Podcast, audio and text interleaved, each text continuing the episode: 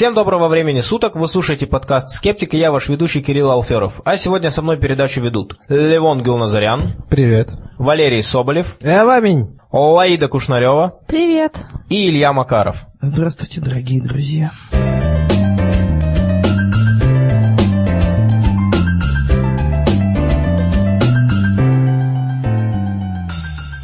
Подкаст создан обществом скептиков. Кроме этого подкаста мы также проводим регулярные встречи в Москве. На нашем сайте у нас теперь есть страничка, которая позволяет вам прочитать и узнать, как вы лично можете помочь. Э, сейчас мы пока что не являемся какой-то официальной организацией, куда можно вступить, там платить какой-то членский взнос. Пока что этого ничего нет, но это на данном этапе нам кажется не настолько важным. Самым важным является ваше активное участие в нашей деятельности, потому что нас пока еще очень мало. Скептическое движение в России пока что очень молодое. Я бы даже сказал не в России, а в русскоязычном пространстве, потому что, э, как мы узнали, э, наш подкаст и за группой на сайте следят также люди из других стран, которые просто говорят, понимают по-русски, что очень здорово. Вот. И на этой страничке на сайте, э, мы ссылку обязательно дадим, в подкасте, вот в описаниях подкаста, там есть перечисление того, как вы можете помочь, в каких проектах можно поучаствовать, как вы можете применить свои способности для скептического активизма и так далее. И, конечно же, хотелось бы сказать большое спасибо тем людям, которые ответили на наш опрос, который мы развестили две недели назад в группе, по поводу того, что вам нравится, что не нравится в подкасте, что хотелось бы видеть.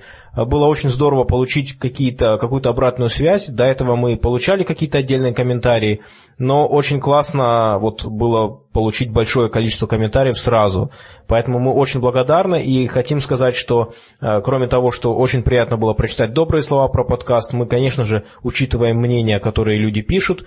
Э, естественно, мы не сможем удовлетворить их все, потому что многие из них просто противоречат там друг другу. Одни люди говорят больше научных новостей, другие говорят меньше научных новостей. Соответственно, ясно, что мы не сможем удовлетворить и те, и другие. Э, но в целом очень полезно почитать, узнать, что люди думают. И вообще, имейте в виду, что мы, конечно же, учитываем ваши комментарии, и если вы хотите, чтобы что-то в подкасте изменилось, или вы, хотите, вы считаете, что есть какая-то хорошая идея, которую хорошо было бы реализовать, обязательно пишите нам какие-то отзывы, потому что если вы нам не будете писать, то, соответственно, у нас не будет никакой обратной связи. Да, в любом случае фидбэк какой-то нужен, и хотя мы не настроены например, на изменение формата подкаста, там, длительности или еще чего-то, э, там, добавление каких-то вещей, это мы, наверное, оставим на свое усмотрение. Но что касается о чем говорить и че, что, че, о чем хочется больше слушать, о чем э, уже, что уже наскучило, это, конечно, мы не в состоянии угадать, это нам обязательно нужен ну, всесторонне, нам нужна всесторонняя критика по таким вещам, и мы учитываем, конечно. Да, еще некоторые комментарии бывают познавательными. Например, мне понравился комментарий к прошлому подкасту, где я рассказывала про сокральную геометрию. Вот, и удивлялась, что же это такое, вот если вклидовая геометрия, там есть геометрия Лобачевского, а сокральная — это что-то новенькое. И вот мне комментатор объяснил, что СО — это совместное, совместное Кра — это значит относящийся к кра, то есть к свету или Богу. Вот получается сокральная геометрия. Вот теперь буду знать. Какое-то время назад в новостях постоянно говорили про исчезнувший самолет. Мы в свое время особо это не комментировали, но сейчас, когда страсти немножко полеглись, то решили, что пора уже прокомментировать скептикам, что же это такое было, и рассказать об этом поподробнее. В начале марта самолет, летящий из Куала-Лумпура в Пекин, э, исчез с радаров – при очень странных обстоятельствах, и э, как, как и ожидалось, это породило массу э, различных псевдонаучных разговоров вокруг происшествия. Э, к сожалению, э, вот сейчас уже вроде э, Хотя мы не знаем до сих пор реальных причин, но сейчас уже более-менее понятно, что найти его уже не удастся. Это, конечно, печально, но наше внимание при, привлекло не, не само событие, а то, какие диалоги разворачивались вокруг него. Например, э, свою, свою версию происходящего изложил Жириновский. Э, он утверждает, что э, в самолет были встроены американские микрочипы, которые позволяют дистанционно уничтожать любую авиатехнику прямо из Пентагона, ну или как-то так. И что американцы тем самым хотели показать, что если ты против Америки, то ты не в безопасности нигде. не даже в самолете, который летит там из Куала-Лумпура. Я сомневаюсь, что в Америке кто-нибудь вообще знает, что есть такой город, и кого-то он интересует как внешнеполитический там оппонент. Очень сомнительно. Ну, может быть, это просто аргумент в том, что якобы это было использовано как демонстрация. Но мне интересно другое, э, откуда он все это знает. Ну да, и как, на каких данных он основывает свои... Ну, э, Жириновский это понятно. Кстати, э, я был удивлен тем, что недостаточно было мракобесия. То есть, конечно, были всякие и наложники подключились, и экстрасенсы, которые слышат голоса и видят, где этот самолет находится. Но, как ни странно, их восп... интернет-сообщество восприняло их гораздо э, менее серьезно, чем это обычно бывает.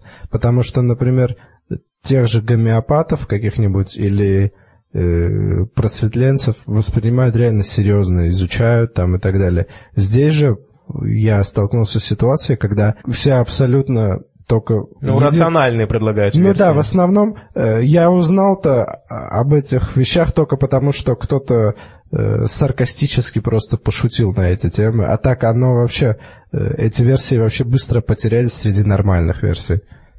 Но я думаю, это связано с тем, что в случае со всякими просветленцами, колдунами и волшебниками, это всегда сфера чего-то непроверяемого и чего-то, что может там вызывать какие-то сомнения.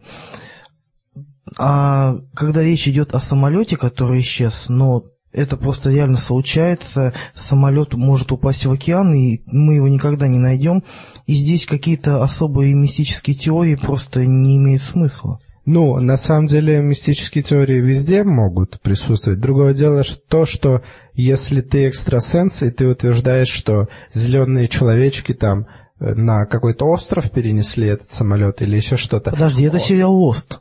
Пророчество сбывается.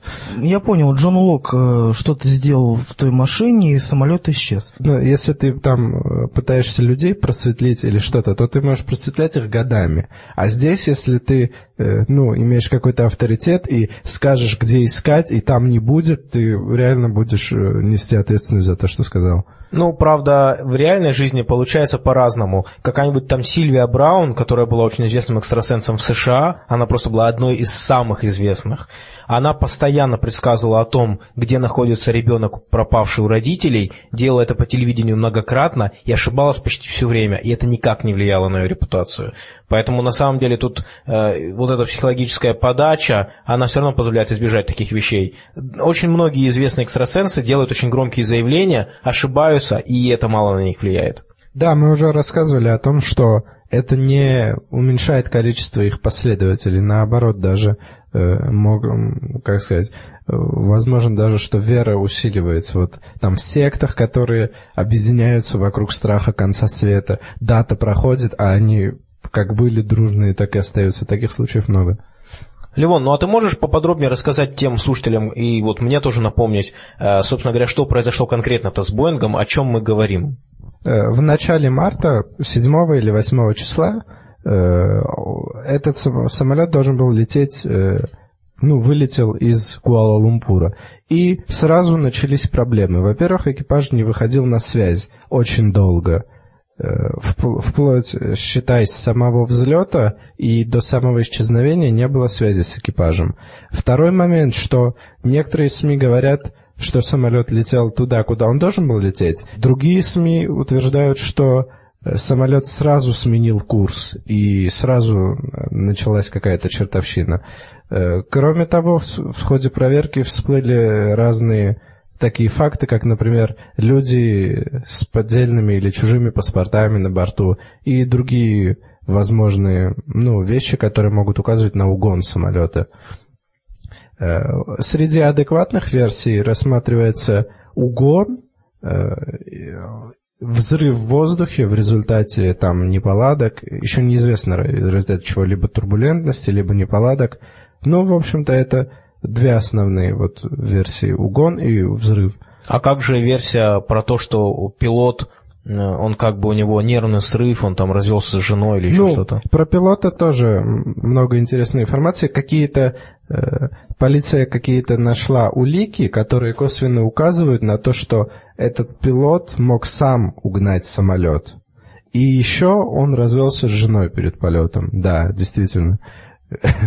Не знаю, какие выводы можно из этого сделать, но факт такой есть. Ну, сейчас сложилась такая ситуация, что мы можем говорить о каких-то уликах, мотивах, там, искать, кому это выгодно. Кстати, на фоне того, что это кому-то выгодно, можно, ну, можно много эксплуатировать этот вопрос и говорить, например, что вот, там летели на борту э, люди, которые разбирают, работают в корпорации, которая э, занимается авионикой. И они разбирались там в самолетах, и они могли угнать. Или там пилот мог угнать. Э, но надо понимать, что какие-то вот эти вот небольшие зацепки, они не являются доказательством этой версии. Это лишь какие-то предварительные зацепки, чтобы следствию было куда работать. Ведь как, например, если совершено преступление, обязательно смотрят, кому это выгодно. Но того, кто получил пользу от этого, не сажают в тюрьму на основании того, что он получил наследство тетушки или еще что-то, или его компания получила преимущество там из-за этого преступления, а просто на него смотрят внимательнее. Здесь же ситуация такая, что мы можем вот эти вот версии строить, но ни одну подтвердить не можем. Поэтому как бы тут нужно отказаться от каких-то поспешных выводов. Ну, я, кстати, думаю, что, может быть, когда-то его, конечно, и найдут, но ты говоришь, что там, скорее всего, никогда не найдут, и действительно это очень большая возможность, очень высокая вероятность, что просто никогда не найдут, потому что, в конце концов, даже если, ну, ясно, что он где-то есть на этой планете, э, то есть э, версия о том, что его затянули в другое измерение инопланетяне, мне кажется, маловероятной. Значит, что где-то материалы лежат. Но они могут в какой-то момент быть настолько дезинтегрированы, что их просто не, непонятно будет, что это он. Да, по поводу того, что он где-то где-то есть. Его просто еще не знают, где толком искать. Его ищут и в Индийском океане, причем на очень обширной э, площади Индийского океана. Его ищут и в Северной Корее, там, и в Китае, и даже кто-то высказывается, что он может оказаться на Аляске, там, каким-то образом, если, если экипаж потерял контроль там где-то над Китаем, над самолетом, то топлива бы хватило примерно лететь еще дальше и дальше, и пытаются проследить по этому маршруту строят какие-то версии, что он там может оказаться. В общем, совершенно непонятно, где искать. Смотрите, по поводу падения очень часто говорят, где же, где же, так сказать, обломки. Нужно понимать, что как бы, индонезийский архипелаг – это место с чудовищным течением между двумя крупными океанами, Тихим и Индийским. И любые обломки, они будут выноситься в Индийский океан, где глубина очень-очень скоро после, так сказать, окончания архипелага довольно большая. И реальные шансы вообще никогда э, как бы не найти э, никаких крупных обломков. Хочется верить, что, что хоть что-то мы, конечно, найдем, что тогда подтвердит какую-то гипотезу из наиболее адекватных. Да, и сейчас э, поисковые операции, они проходят там на дне океана где-то на глубине 5 километров. То есть это нереальные деньги там десятки миллионов долларов тратятся на это, и каждый день сумма это растет, но люди все равно продолжают искать. А зачем тратить такие большие деньги? Все равно, если на дне океана там все умерли. Э, да, понятно, что спустя такой срок уже выживших вряд ли можно найти. Но можно найти черный ящик, можно узнать, что произошло, и на основании этого это будет дополнительная информация людям, которые занимаются безопасностью новых самолетов. Ну, кстати говоря, вот подводя эту беседу к завершению, я хотел бы сказать, что э, мы говорим о том, что сейчас там не очень много мракобесных теорий, как говорится, да, но нужно немножко дать вот этому, вот этой ситуации улечься, и любая тайна, она рано или поздно покрывается какими-то мифами. Что, например, говорят же, что на месте затонувшего Титаника раз в год все равно можно поймать Э, значит, сигнал... Ди Каприо. Нет, э, ну, легенда ходит о том, что там можно, если сюда приплыть, прям в точные координаты, то можно услышать, значит, их э, сос-сигнал. Хотя, на самом деле, они там использовали, по-моему, не сос-сигнал, они еще какой-то новый сигнал использовали в тот момент, который там был. Ну, в общем, так или иначе, можно поймать их сигнал бедствия. И эта легенда, естественно, возникла гораздо позже. Также и здесь. Посмотрим, может быть, лет через 10 это будет, э, значит, сейчас, если мы посмотрим в Википедии, там статья довольно подробная, по крайней мере, вот в английской статье, э, а может быть, потом там добавится еще громадное количество пунктов, э, вот этот вот самолет в культуре, и там будут уже фильмы, книги. А я хотел бы немножко поговорить на тему аргумента, вот, который ты упомянул, аргумент от мотивации. Я очень давно хотел поднять этот аргумент, потому что я его слышу часто, и ответить на этот аргумент бывает иногда сложно в беседе. Вот вы рассказываете кому-то, что акупунктура на самом деле не работает. А человек говорит, да, мне помогает. Ну, то есть он приводит некий аргумент от личного опыта, что он мне помогает, значит, это точно работает, хотя мы понимаем, что личный опыт не является контролируемым экспериментом, человек сам очень много придумывает, сам много интерпретирует, а если все это начинаешь проверять, оказывается все немножко по-другому, как правило. Поэтому э, это, это, это понятно. И это даже человеку еще можно более-менее объяснить, хотя это тоже очень сложный аргумент сам по себе, поскольку личный опыт нам чисто психологически очень убедителен. Но дальше следует другой аргумент, э, когда человек говорит о том, что «ну а откуда вы знаете, что акупунктура не работает?» И вы объясняете, что ученые проводили большое количество независимых исследований, которые показали, что акупунктура не имеет никакого, никакого реального активного воздействия на человеческий организм. И тут вам говорится, ну, естественно, конечно же, ученые это делают, естественно, им же это выгодно, потому что потом будут покупать их таблетки, которые они разработали, там, официальная медицина, ей это выгодно, поэтому, естественно, все эти эксперименты – это подлог.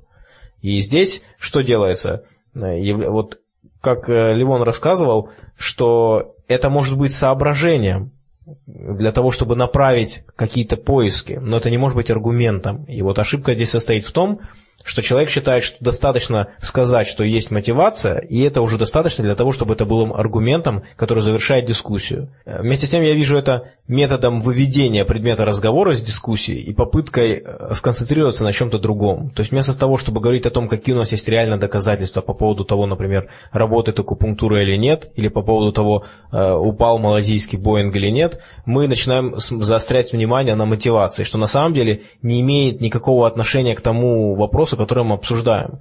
Прямого отношения нет. Да, и разговор быстро перетечет в сферу бизнес-интересов, политических предпочтений и так далее. Ну, потому что люди любят раз, разговаривать о том, что вызывает у них эмоциональный отклик. Если им там интересно злиться, допустим, на воображаемые заговоры врачей или что-то типа того, они просто приводят на это разговоры для того, чтобы высказать свои эмоции. И то, что они говорят, на самом деле, это просто рационализация их эмоций. Мотив или желание, это является достаточно как сказать, э, одним из необходимых условий. То есть если, э, например, представить, что есть некий заговор, там, корпорации, чего угодно, то понятно, что э, это для, раз они это делают, то у них есть желание, есть мотивы и выгода. Но это является необходимым условием, но это не является достаточным условием. И никогда может быть одно и то же событие выгодно очень разным людям, совершенно не связанным между собой. И что тогда, обвинять их всех э, в, заговоре? Но тут есть еще одна проблема, что если мы смотрим на какие-то теории заговоров, очень часто люди приписывают мотивацию, которая на самом деле исходит из их очень специфического понимания мира.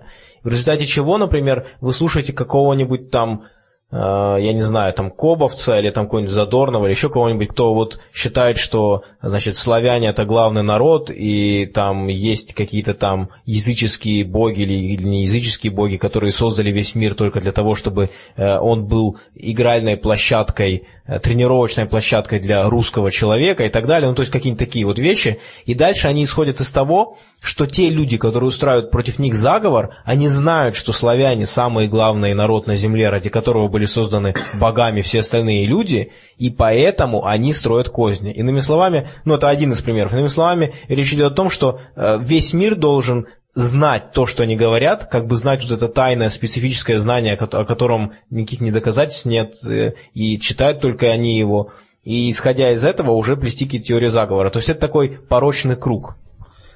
Еще хочу добавить, ну, помимо всего перечисленного, подобный подход очень удобен, если вы хотите переложить ответственность за свои проблемы на, на кого-то другого.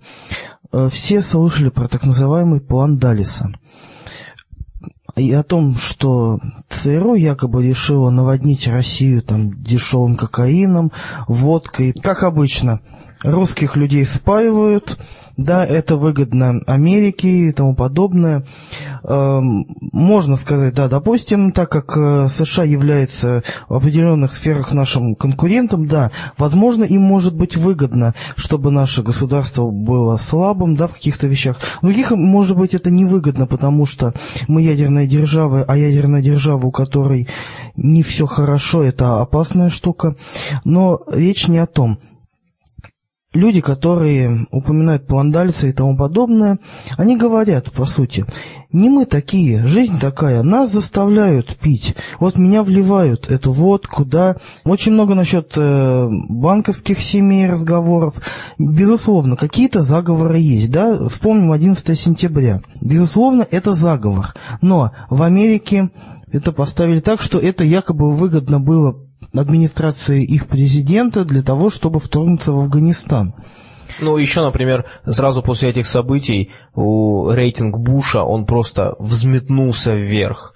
И хотя это объясняется вполне себе нормальной такой социальной психологией, Конечно же, многие сделали вывод, что а, раз, раз такая ситуация оказалась выгодна Бушу, значит, он ее и устроил. И здесь вот э, получается, что они должны предполагать у Буша просто завидную дальновидность, которую предположить, ну, не всегда можно. То есть я вот говорю сейчас, что это а, относительно просто объясняется с точки зрения социальной психологии, но на самом деле это не совсем точная фраза будет. Это легко, конечно, объясняется задним числом, но предсказать что какая-то трагедия обязательно увеличит какой-то там рейтинг правительства, там государства, отнюдь не является фактом, и это предсказать очень трудно бывает. И почему трагедия именно такая? И вот из всех возможных вариантов, почему именно так? Но не будем забывать, что и ураган Катрина в свое время повысил рейтинг республиканской партии. Следовательно... Так всем известно, что у американцев есть климатическое оружие. И а построил думаю, его, конечно же, Никола Тесла. Это тоже все знают. Сразу после того, как э, сбил Тунгусский метеорит. Станция «Мир». А сейчас мы переходим к рубрике Валеры «Биология. Вчера, сегодня, завтра». В научно-популярном журнале Science опубликовали э, статью-обзор, посвященную заселению современным человеком, человеком разумным, американского континента. Особенно они уделили внимание э, заселению человека Южной Америки. Новые данные позволяют нам сказать, что современный человек появился там не 10-12 тысяч лет назад, а все 15 тысяч. Казалось бы, разница совсем небольшая. Но если раньше считалось, что человек 15 тысяч лет назад только-только думал заселить Северную Америку и перебраться через канал, то сейчас уже обнаружили стоянки людей э, в Южной Америке. Расстояние, будь здоров, какое. С датировкой 15 тысяч лет, значит, можно сделать вывод, что человек в Северной Америке появился раньше. И это еще и важно почему. Потому что неолитическая революция произошла приблизительно 10 тысяч лет назад. Появилось сельское хозяйство, животноводство. Банально колесо появилось, немногим больше. То есть а, Получается, что люди довольно давно расселились практически по всему земному шару, за исключением разве что только Антарктиды. И все ключевые, так сказать, а, изобретения люди независимо в разных концах делали. Разные народы делали одни и те же как бы, типы изобретений. Но надо сказать, что, например, некоторые народы до колеса, кстати, не додумались, но при этом изобрели и сельское хозяйство, и животноводство. Интересность этой новости, мне кажется, в том, что некоторые проекты, типа там лаборатории альтернативной истории, очень много рассказывали по поводу того, что они считают, что очень давно уже было там мореплавание, и очень давно там египтяне перебрались через океан в Южную Америку, и хотя я понимаю, что научные данные, по-видимому, говорят о том, что речь, как сказать, вот это вот э, путешествие было все-таки немножко по-другому сделано, как-то более реалистично, А, тем не менее, это может быть некой, как сказать, неким таким очком в пользу этих людей, а, и они могут сказать потом где-нибудь у себя в книгах или фильмах, что, кстати говоря, догматичная наука, тем не менее, подтверждает наши выводы. Она вынуждена подтвердить наши выводы, и вот вы видите, действительно, оказывается, там, значит, но другое дело, что, опять-таки, я просто хочу на этом заострить внимание, что здесь-то речь идет о том, что они перебрались как? Они перебрались... Из Евразии э, перебрались, тогда еще на месте Берингового пролива еще была возможность э, практически по сухому перейти с одного континента на другой. И в Северной Америке, как раз в области Аляски, не было ледника. Он был на территории основной, так сказать, Канады. То есть это как какие-то более реалистичные данные. Мы понимаем, что речь идет не о том, что люди э, совершенно еще, и обладая очень базовыми навыками кораблестроения, взяли и переплыли океан. Мне это как бы не очень реалистично звучит. А что они все-таки как-то более нормально добрались туда пешочком? Довод с, еги- с египтянами у этих людей, так сказать, вызывает у любого адекватного человека улыбку. Банально потому, что египтян еще тогда не было. Еще не было дифференцировки на, на современные народы. А теперь по поводу сегодня. В мае э, ВОЗ объявила чрезвычайную ситуацию в связи со стремительным распространением полиомиелита. Очагами распространения его, э, уже как по традиции, такой печальный, являются Афганистан, Пакистан, Нигерия. Э, и к списку этих стран добавился вот Ирак, э, Камерун и Сирия. Э, ну, наверное, в связи э, с войнами и так далее, так как нарушено медицинское обеспечение населения и очень много иммигрантов, э, складывается вот ужасающая как бы, тенденция к негативному прогнозу. А негативный прогноз заключается в том, что невзирая на то, что за 2013 год около 400 человек от полиомиелита погибло, ну, как бы на фоне, например, показателя 88 года, когда было 350 тысяч, это как бы очень мало. Но так как это вирусная инфекция, она имеет реальный потенциал к молниеносному распространению по всему земному шару. ВОЗ предостерегает как бы, население всей планеты о, от вероятной как бы, угрозы, которая абсолютно как бы, реальна. И э, хочется обратиться ко всем нашим слушателям, проверить э, карты медицинские своих детей. И все, кто не сделал прививку от полиомиелита, ну, я как бы настоятельно рекомендую сделать. Тем более, что современные вакцины, это просто вообще смешные такие капельки в рот. Ну да, с не совсем приятным вкусом, но тем не менее, то есть абсолютно безвредно. А как он передается? Передается он преимущественно фекально-оральным путем, но может, может и воздушно-капельным. А, вот. А так как преимущественно болеют полиомиелитом дети, причем раннего там, детсадовского возраста и, и начально-школьного, именно для них наиболее тяжело переносимое заболевание это, а для них как бы, вот как раз фекально-оральное, то есть как бы, кон, то, что иногда еще как бы контактно-бытовой, то есть из-за того, что дети, они, они плохо моют руки, все дела. в рот всякую Вот, а, да, да.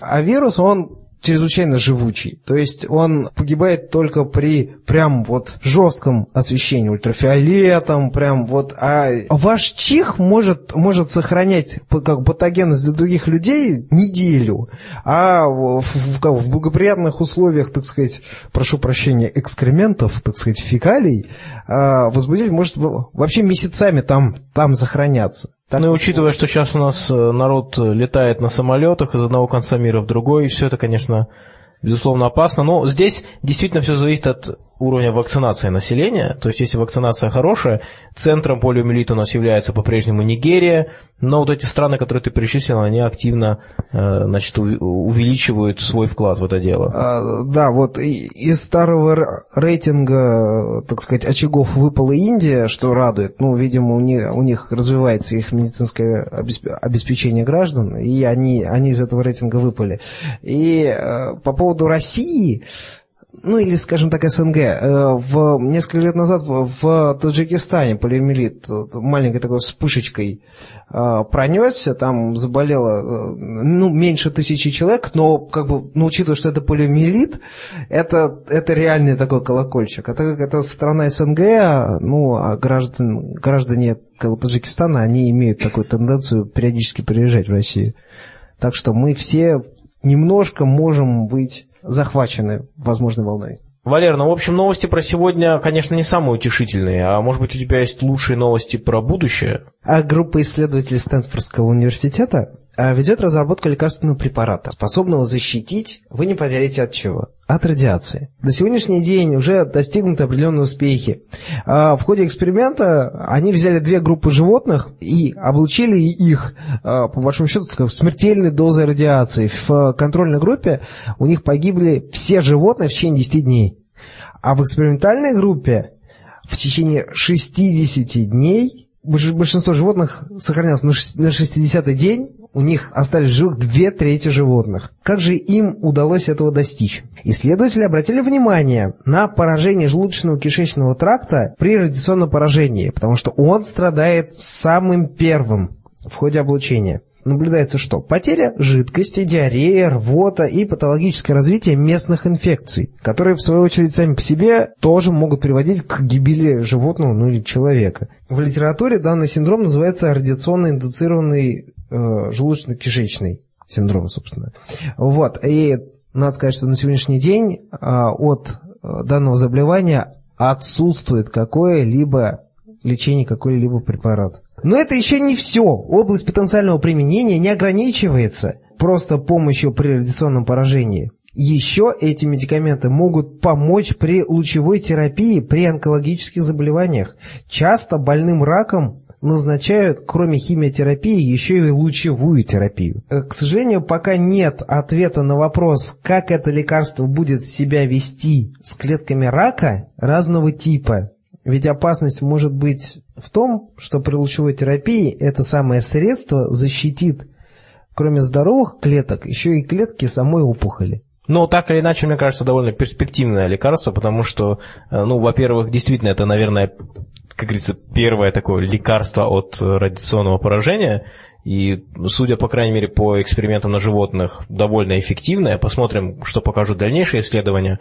Ну и, конечно, это, все это сработает, и э, удастся каким-то образом, хотя бы, если там не лечить рака, а снижать, я так понимаю, речь идет о снижении побочных эффектов, прежде всего, это тоже, конечно, очень хорошо. Но э, так можно будет принимать это лекарство и спокойно в Припять на экскурсию. То есть сейчас вот когда вы едете куда-нибудь в Африку, вам говорят, так, значит, вам нужны э, вакцины от этого, этого, этого, так говорите, э, приходите, значит, к своему врачу и говорите, а вы знаете, я тут еду э, на четвертый блок, как бы смотреть, что там осталось. А, да, да, пожалуйста, вот там укольчик. Или на Фукусиму. Да, Валера, спасибо, что ты нас немножко обрадовал хорошей новости про будущее. Но я вот думаю, а не обрадует ли нас еще больше Лаида?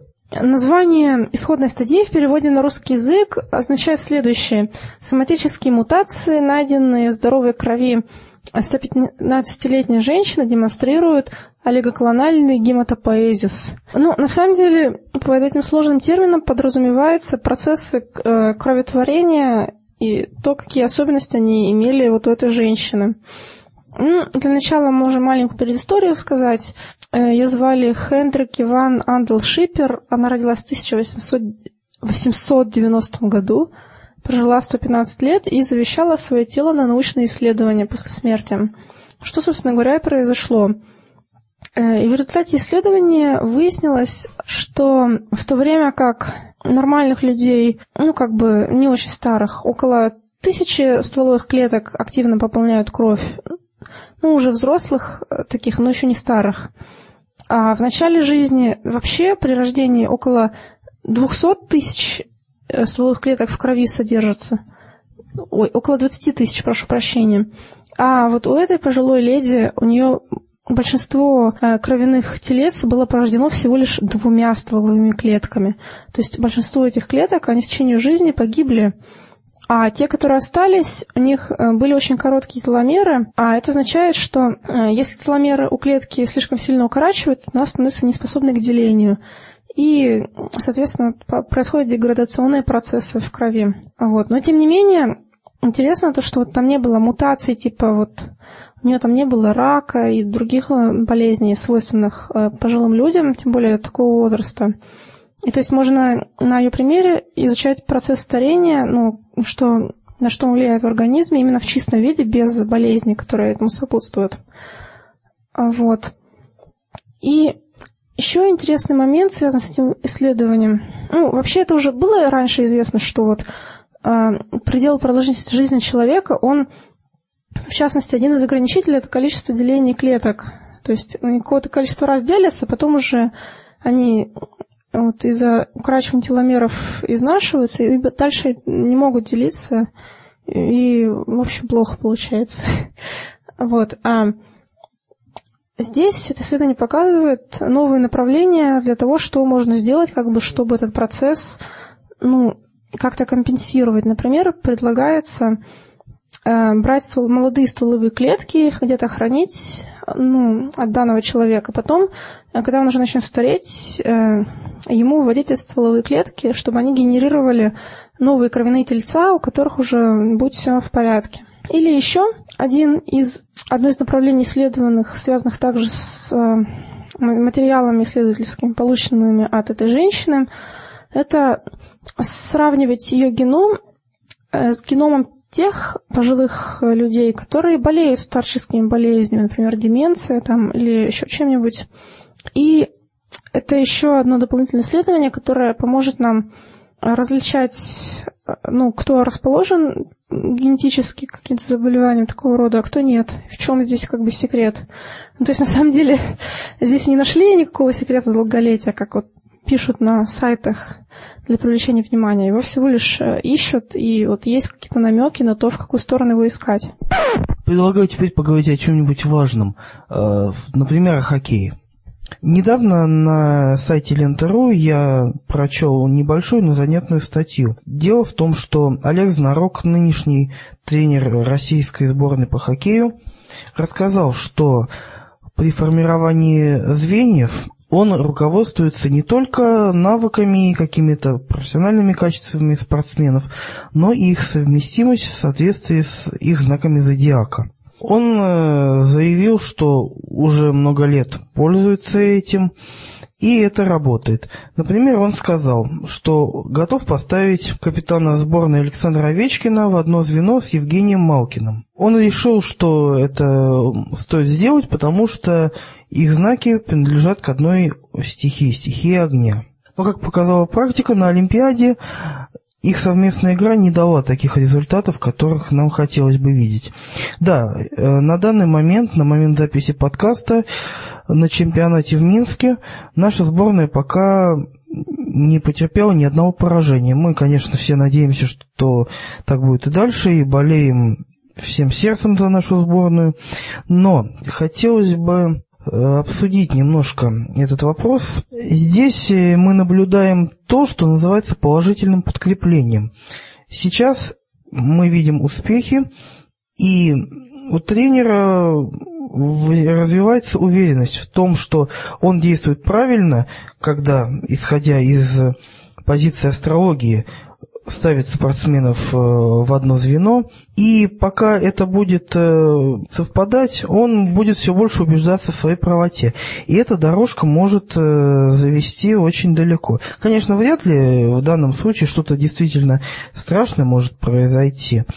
И я не думаю, что там Олег Знарок является там каким-то мракобесом. Я думаю, он вполне разумный, образованный человек, просто не особенно... Ну, в общем, есть у него слабое местечко а, в мышлении. Да, то есть он вряд ли задавался такими вопросами, вряд ли он думал про эффект Барнума и ложные взаимосвязи и прочее, так как э, он не решает судьбы мира, не сможет развивать, развязать войну или как-то экономически усугубить ситуацию из-за какого-нибудь гороскопа. Ничего вроде бы страшного, однако напрягает подобная тенденция, когда люди в медийном пространстве всерьез говорят о том, что руководствуются гороскопами. Дальше мы можем услышать, что новый кабинет министров будет сформирован, исходя из там, соционики, например, но тут еще интересный момент э, в том, что в статье прозвучала вот интересная фраза, что он совместил этих игроков, потому что они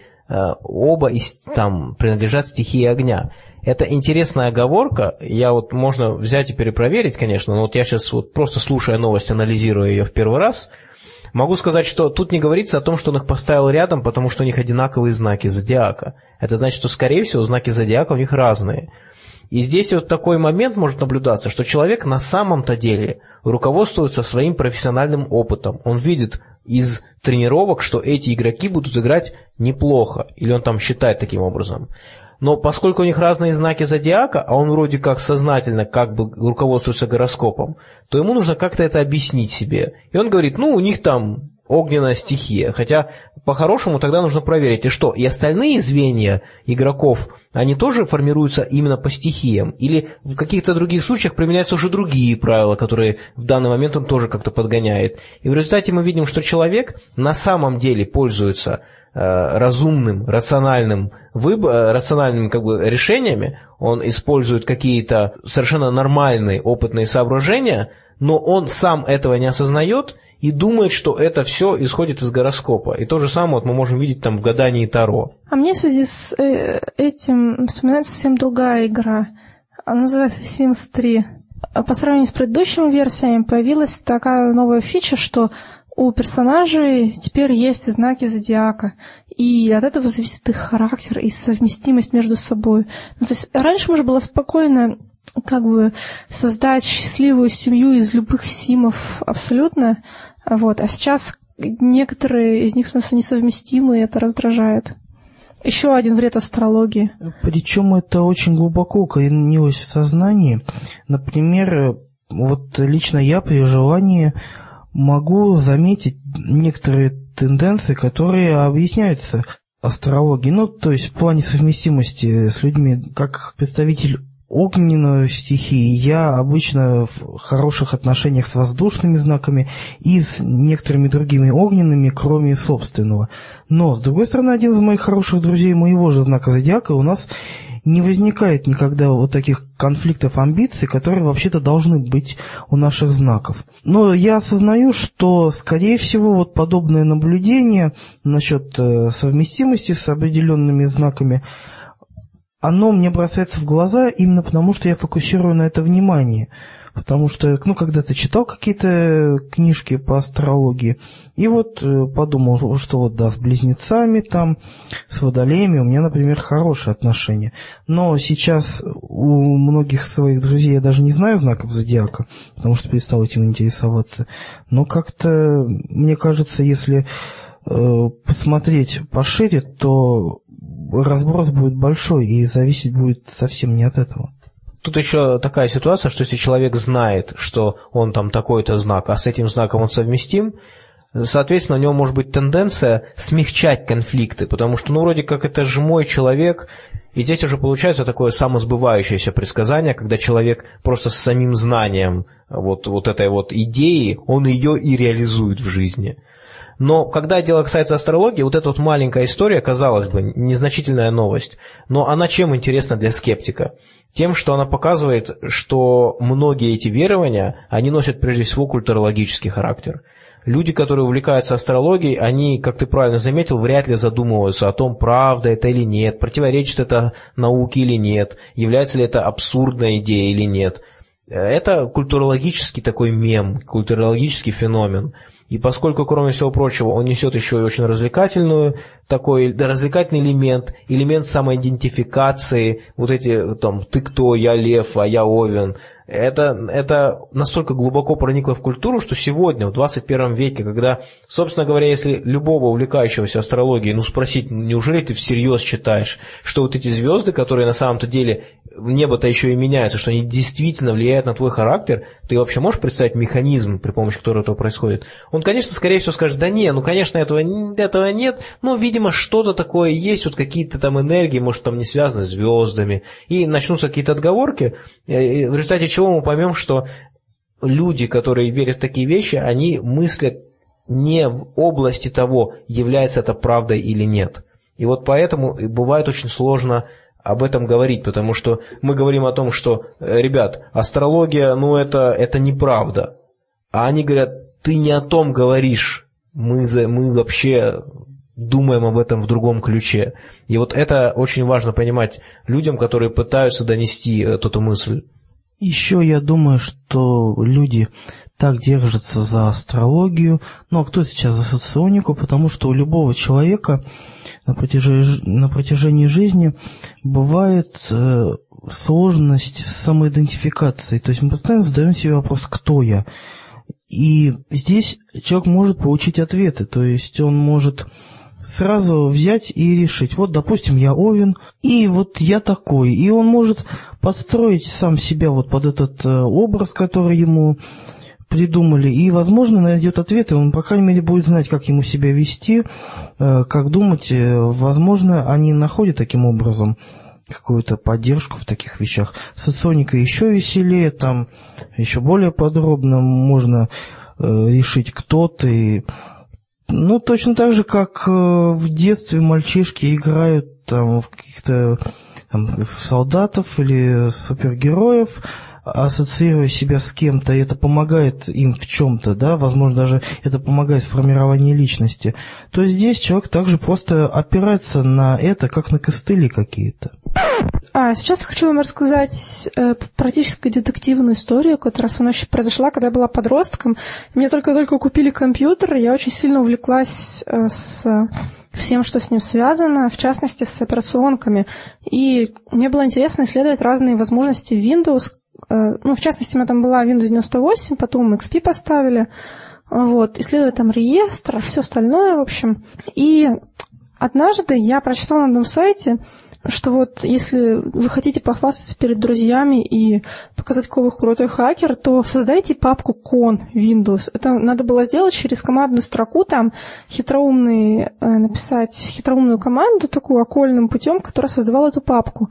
А зачем такие сложности? Затем, что оказывается вручную через программу-проводник ее создать невозможно.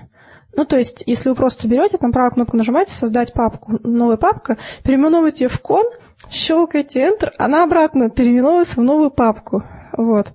Для этого нужно использовать хитрые способы, а так это как бы запрещено системой. Вот. Но хотя друзей у меня не было тогда, но я все равно хотела похвастаться хотя бы самому перед собой. И, кстати говоря, интересный момент, что эту папку потом нельзя удалить нормальным способом. Ее там тоже потом нужно удалять с помощью хитрой команды. Но дело не в этом. Дело в том, что меня заинтересовало, вот почему именно вот такую папку нельзя создавать, почему именно это название зарезервировано. И на одном из э, похожих сайтов для таких же юных хакеров было написано, что э, такую папку создавать запрещено из-за того, что кон по-английски значит ботаник, и Билла Гейтса в детстве дразнили этим словом. И он настолько сильно обиделся, у него была такая душевная травма, что он в своей операционной системе запретил создавать такие папки, такие файлы, чтобы как бы забыть о своем детском прозвище. Но потом я выяснила, что почему-то нельзя называть папки null или aux и другими именами. На самом деле, если еще мы вспомним, что невозможно создать папку еще и с именем PRN, то все тем более становится на свои места. Потому что понятно, что PRN — это сокращение от принтера. А, точно так же все эти имена, они являются сокращениями от устройства, на которое можно посылать команды.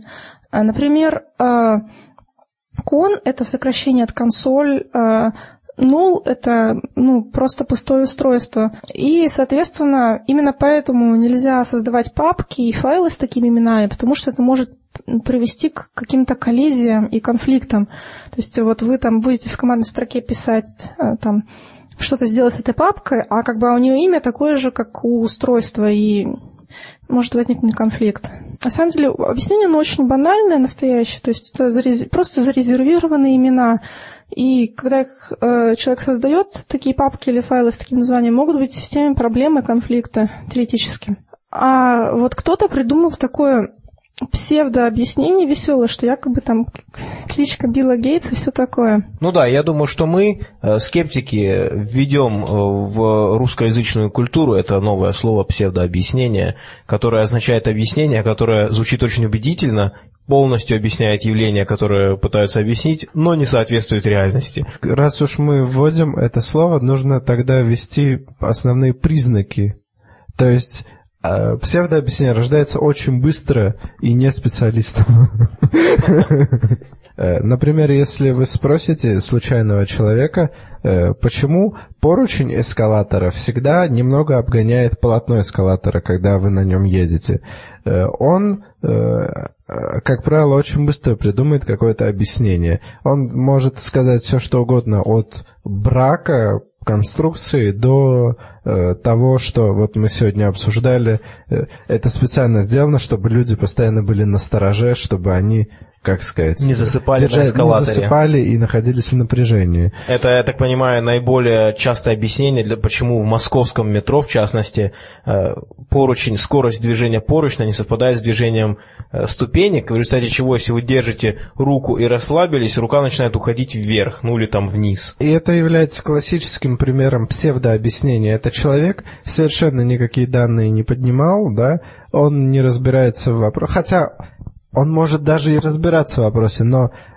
ну, э, сам факт, что он так легко отреагировал, э, выложил теорию э, это и преподнес свою гипотезу как абсолютный факт, это вот очень классический пример псевдообъяснения. И я сам постоянно с этим сталкиваюсь э, в самых разных вещах. Человека спрашиваешь очень серьезный вопрос, там специализированный, сложный вопрос, на который нельзя одним предложением ответить. А он тебе отвечает. Ну, тут надо, тут надо очень самокритично заметить, что, наверное, каждый из нас склонен так делать, э, потому что какими бы ни были мы скептиками, мы все-таки продолжаем оставаться э, несовершенными людьми, и бывает, что нам говорят, слушайте, ну там так-то и так-то, а мы ответ говорим, не, ну это понятно, потому что там то-то, то-то, а на самом деле мы не всегда задумываемся о том, откуда мы это знаем. Но вот в нашей среде принято именно проверять друг за другом, кто что сказал. И я замечаю, что когда я излагаю, ну, когда меня что-то спрашивают по моей специальности, я быстро, односложно отвечаю, и я чувствую, а потом оказывается, что за мной там проверяют. Но я-то всегда правильно говорю. Ну и можно раскрыть э, сам секрет. Почему же поручень обгоняет полотно? Секрет в том, что и поручни, и ступеньки движутся одним и тем же механизмом. Однако длина полотна ступеней не равна длине поручня, поэтому, чтобы совершить один полный оборот, поручню нужна большая скорость, чем ступенькам. Давайте представим, что э, эскалатор возит нас по кругу в пространстве. Э, и поручень, и ступеньки движутся с одной и той же угловой скоростью. Однако э, поручень будет дальше от э, центра, и длина поручня будет немного больше. Соответственно, поручню нужно постоянно проходить немного большее расстояние, чтобы ну, догонять. Если И- представилась Землю, э, как бы и по экватору проходит эскалатор, ты примерно это имел в виду? Да, именно так я себе это представлял. Или в воздухе, который вверх и вниз нас возвращает. А, Ребята, мы сейчас отвечаем на вопрос, как это реализовано, а не для чего. Потому что люди, высказывая свою гипотезу, что это для того, чтобы люди там не спали, чтобы у них там рука, рука выезжали, они не говорят, как бы не заблуждаются по поводу механизма, как это реализовано. Они говорят, зачем?